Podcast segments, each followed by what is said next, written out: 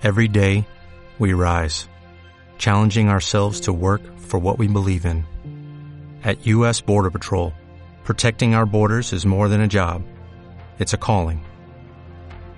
Agents answer the call, working together to keep our country and communities safe. If you're ready for a new mission, join U.S. Border Patrol and go beyond. Learn more at cbp.gov/careers. Bienvenidos a Radio Libertad Constituyente.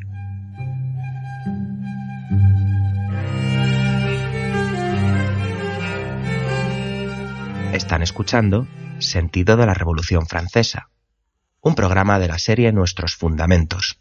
Presenta Adrián Peral Espina.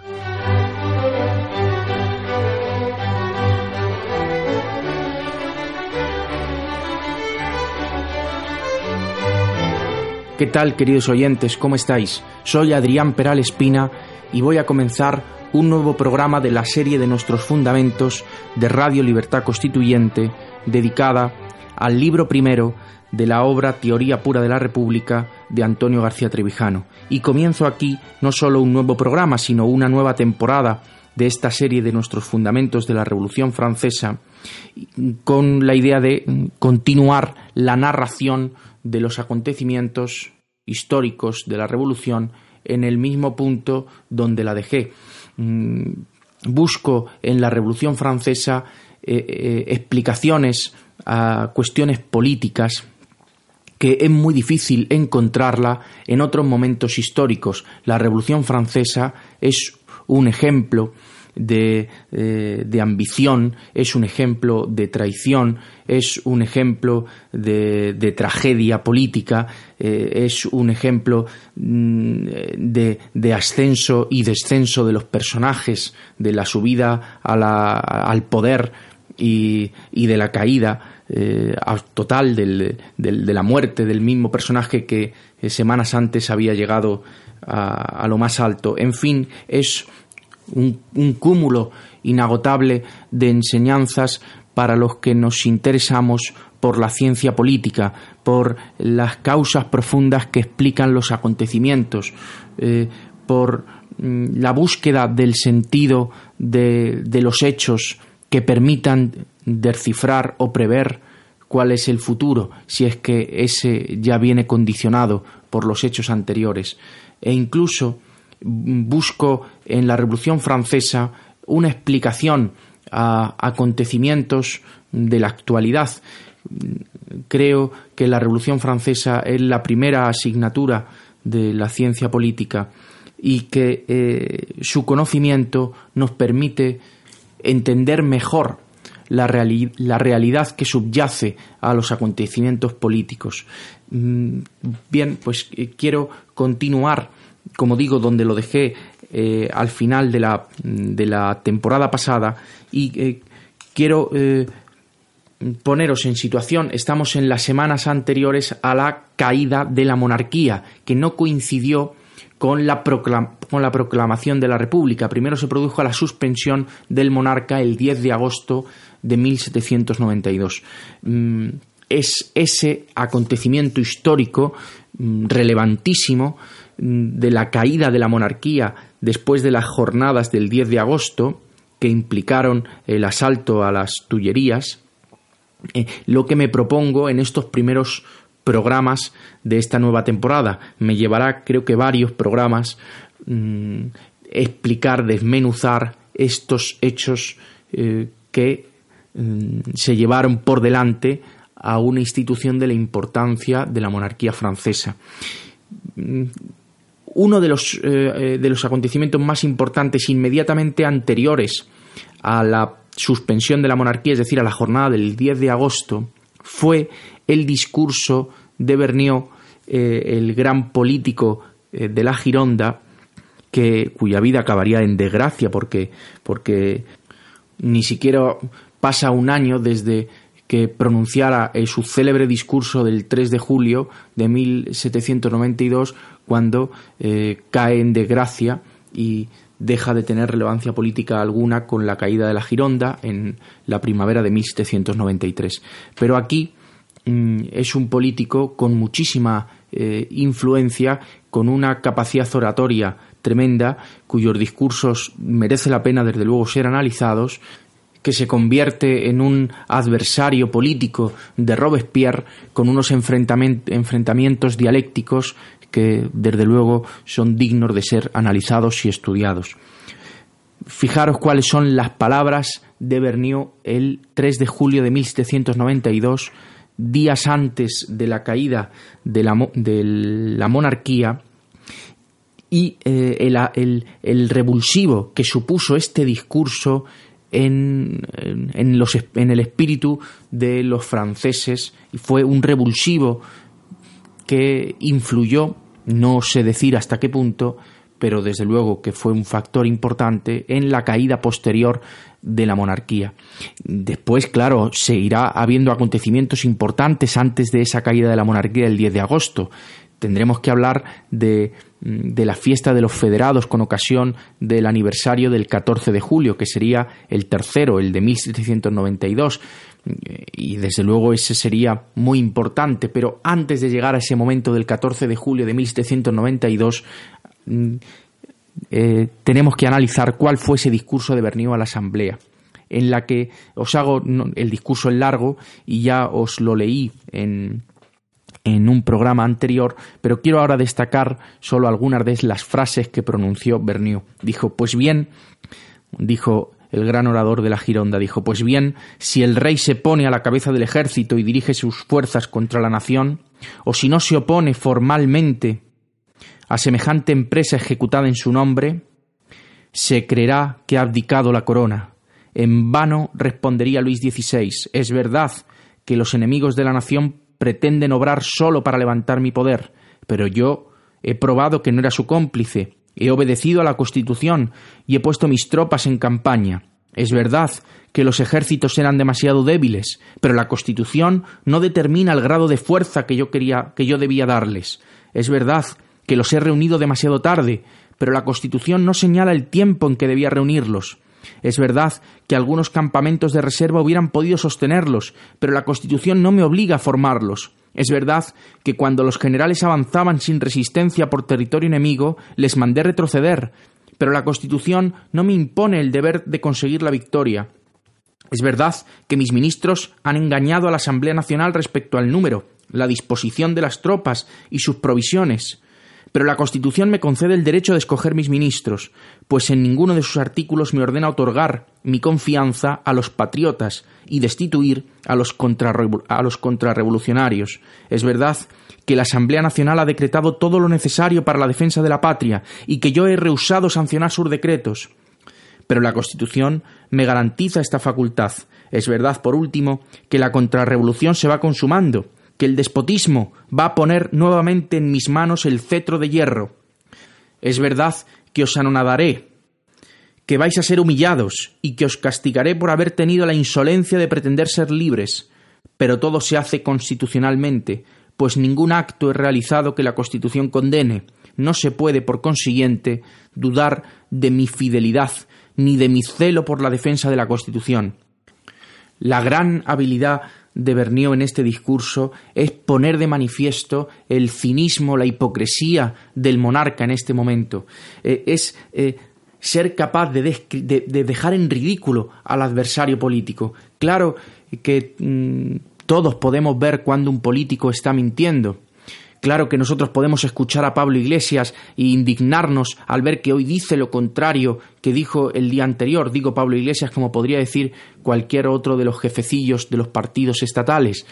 Pero lo que está al alcance de muy pocas personas es eh, ser capaz de describir, de poner en ridículo, de describir dónde está el, el cinismo del político y, y desmenuzarlo describir dónde están sus, mm, sus trampas dialécticas, poner de manifiesto sus contradicciones y dejarlo en evidencia de todo el mundo. Eso es lo que hizo Bernier con la monarquía en este momento, el 3 de julio. Puso de manifiesto cómo eh, el monarca quería que Francia perdiera la, la guerra, estaba más interesado en, en, en creer que los aliados austriacos mm, respetarían su poder mm, como rey una vez que Francia perdiera la guerra que en mantener la revolución.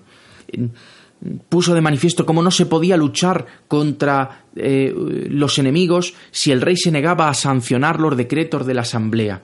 Esa, mm, esa claridad con la que Bernier pone de manifiesto la contradicción del rey, el dilema del rey, en donde mm, el rey para mantenerse en el trono necesita abrigar la causa de los enemigos de Francia, es lo que eh, hace genial al discurso de Bernier. ¿Os imagináis un diputado en las Cortes españolas, un diputado que fuera capaz de poner en ridículo así a los, a los independentistas y a aquellos que abrigan la causa del independentismo, fingiendo no serlo, pero esperando obtener rédito político de, del independentismo. ¿Os imagináis diciéndole a los independentistas, es verdad, Sí, sí, es verdad, vosotros tenéis razón, abrigáis una causa legítima y sí, vuestra causa es muy pacífica. Bueno, puede ser que en algunos momentos señaléis a aquellos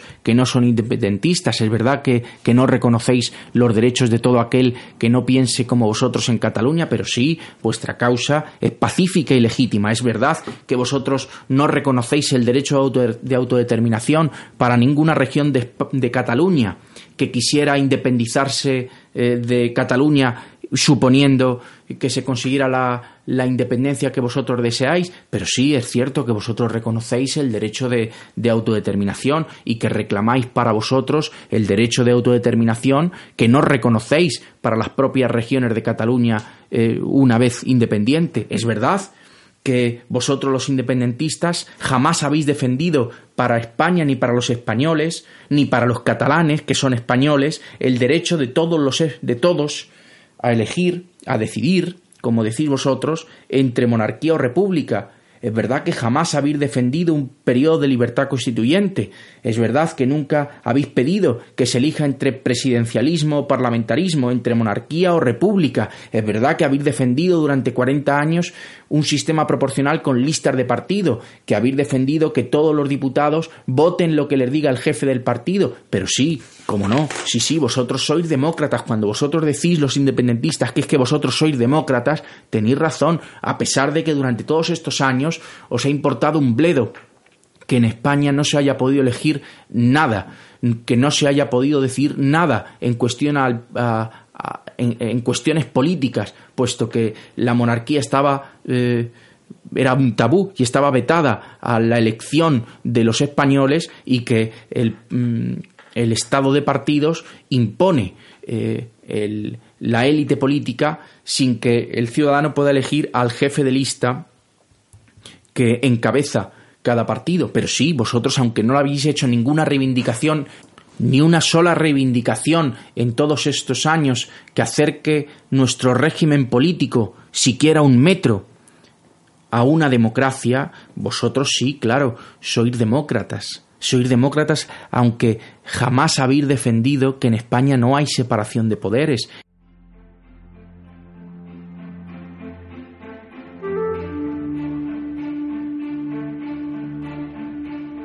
El movimiento de ciudadanos hacia la República Constitucional está presente en las principales redes sociales de Internet.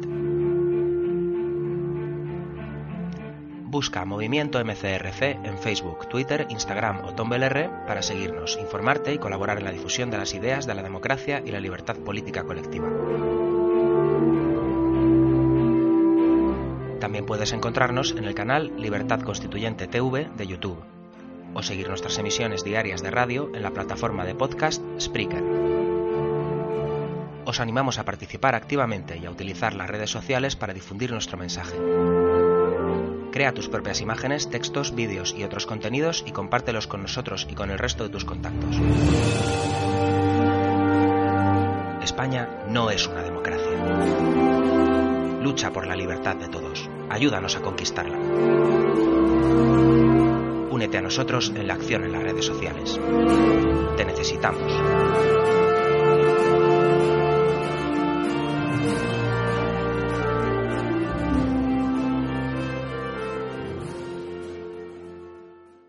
Es verdad que no se ha importado que el órgano de gobierno de los jueces sea una delegación, unos mandados a sueldo del Poder Ejecutivo y el Poder Legislativo. Es verdad que jamás os habéis mostrado, contrarios a que el Parlamento, a que los diputados no sean más que otros eh, eh, siervos al servicio de los jefes de los partidos y que sean estos mismos partidos los que elijan al Poder Ejecutivo impidiendo cualquier separación de poderes entre el Poder Ejecutivo y el Poder Legislativo. Pero sí, es verdad que vosotros sois demócratas y dentro de esos demócratas el mayor de los demócratas posiblemente sea Pablo Iglesias, que es verdad que sí, que es un verdadero demócrata, porque defiende el derecho a decidir eh, de Cataluña soberana. Es verdad que Pablo Iglesias no defiende mm, que toda España pueda elegir, pueda decidir entre monarquía o república, pero sí es verdad, Pablo Iglesias es demócrata. Es verdad que mm, Pablo Iglesias antepone el derecho a decidir, el derecho a la independencia de Cataluña por delante del derecho de los españoles a un proceso de libertad constituyente donde podamos decidir entre monarquía o república. Pero, bueno, que anteponga eso no quiere decir que Pablo Iglesias no sea demócrata. Es verdad que Pablo Iglesias acepta la monarquía, en contra de sus principios, pero es una persona idealista, íntegra. Es verdad que Pablo Iglesias a lo mejor no siempre dice hoy lo mismo que dijo ayer, pero es que Pablo Iglesias es la encarnación misma del pueblo, igual de, eh, de, de, voluble que es el pueblo, es Pablo Iglesias, porque es solo uno, es la imagen misma del pueblo y de la democracia. Es verdad que Pablo Iglesias no le abochorna que, eh, los, que el jefe del partido mande a los diputados de, su mismo partido. Es verdad que el propio Pablo Iglesias hace uso de, de, ese poder que tienen los jefes de los partidos de convertir a sus diputados en empleados a sueldo, pero mm, no por eso Pablo Iglesias deja de ser un gran demócrata, un, un demócrata convencido. Es verdad que a Pablo Iglesias no le da náuseas el hecho de que no haya separación entre el poder ejecutivo y el poder legislativo, que los españoles no podamos elegir directamente al presidente del gobierno y que eh, se elige en, un pacto bochornoso entre los jefes de los partidos políticos y que al Congreso se lleven las cosas ya decididas porque los diputados de cada partido se sabe de antemano lo que van a votar, pero sí, es verdad, Pablo Iglesias y los independentistas, que ambos defienden y han defendido este régimen, son muy demócratas y esta monarquía son especial, son mm, honestos, honrados y desde luego sí cabe el calificativo de demócrata. Es verdad que a algunos independentistas se les ha pillado robando y, que eh, se han escondido debajo del independentismo para robar, pero eh, Madrid también les roba. En fin, yo echo de menos que, que, pudiera haber un solo diputado que fuera capaz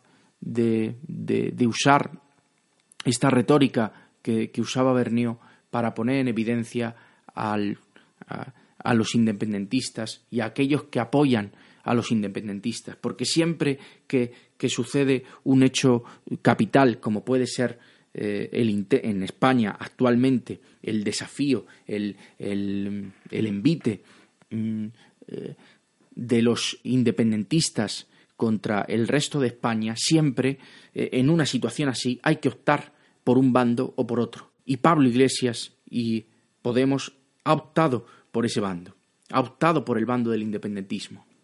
Ciertamente es una ingenuidad pensar que un diputado en España con este régimen político fuera capaz de saliera con la suficiente fuerza para poder plantar cara realmente al independentismo, porque no podemos olvidar que los diputados en España, para ser tales, tienen que haber sido puestos por el jefe de su partido, no eh, han sido elegidos, no se han ganado su elección por eh, su distrito, con lo cual mm, mm, no es que lamente que no haya ningún diputado que sea capaz de hacer frente al independentismo. Es que lamento este régimen político, porque una cosa, eh, lamentar una cosa es lamentar la otra. Bien, disculpad esta pequeña disertación. Eh, continúo donde, donde me he quedado. He hablado del discurso de Bernier y os voy a resumir lo que voy a tratar en los próximos días, que son los acontecimientos posteriores al discurso de Berniu. Nos dice Antonio García Trevijano en la página 83 de su libro Teoría Pura de la República lo siguiente: el alcalde de París, Petion, sospechoso de haber alentado la jornada de 20 de junio, y suspendido de sus funciones el 6 de julio, tan solo tres días después del discurso que os he leído antes de Bernio, fue el único personaje aclamado en la tercera fiesta de la Federación, el 14 de julio, a la que acudieron los federados provinciales con la consigna de abajo el veto. Los eh, federados provinciales eran eh, las milicias provinciales que mm, ya se habían constituido pues eh, desde el comienzo de la revolución cuando se constituyó la Guardia Nacional y que el 14 de julio aquí se convierte en la excusa para que estos federados de todas las provincias francesas mm, acudan a París pidiendo la eliminación del veto del rey. La presencia de los federados de provincias en París fue la fuerza motriz de los hechos insurreccionales de las masas que acabaron con la monarquía. El 27 de julio, 47 de las 48 secciones de París declararon no reconocer la autoridad del rey, pidiendo su destitución, y con un buen discurso Robespierre rompió con su pasado monárquico, haciendo suyas las consignas de los federados y las secciones, es decir, pidió la destitución del rey y la elección de una convención nacional por sufragio universal, la palabra convención, sigue don Antonio, se había popularizado en Francia por el prestigio que tenía la de Estados Unidos. La expresión los comunes procedía de Inglaterra. Fijaros aquí, Robespierre le da la puntilla también a la monarquía y hay que eh, sumar este discurso famoso también de Robespierre del 27 de julio al que había pronunciado veintitantos días antes Bernier. Como veis, Robespierre no es el primero en pronunciarse por eh, eh, en contra del rey, casi es el último. Robespierre defiende durante todos estos años la Constitución, defendió primero mantener a Luis XVI en la monarquía, igual que defendió eh, mm, su, es célebre que Robespierre estuviera en contra de la pena de muerte. Y fijaros después, estas son las contradicciones de un personaje histórico como Robespierre, un personaje tan interesante, personaje mm, eh, con tantísima influencia en el curso de los acontecimientos. Y hay, pero hay que decir que, mm, desde luego, yo no me callaré, todos los defectos mm, y las iniquidades de Robespierre, y desde luego uno de ellos es su volubilidad, su capacidad de tergiversación, su capacidad para decir hoy lo contrario a lo que lleva diciendo eh, años. Bien, pues mm, desde luego Robespierre influye en la caída de, de Luis XVI. Muy bien, queridos oyentes, pues hasta aquí el programa de hoy. Me despido hasta la semana que viene. Gracias.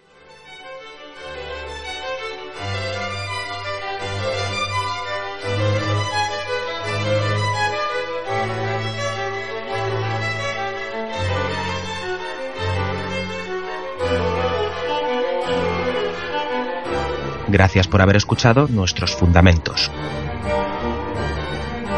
No olviden visitar la parrilla de programación en la nueva página web del Movimiento de Ciudadanos hacia la República Constitucional, en la dirección www.mcrc.es.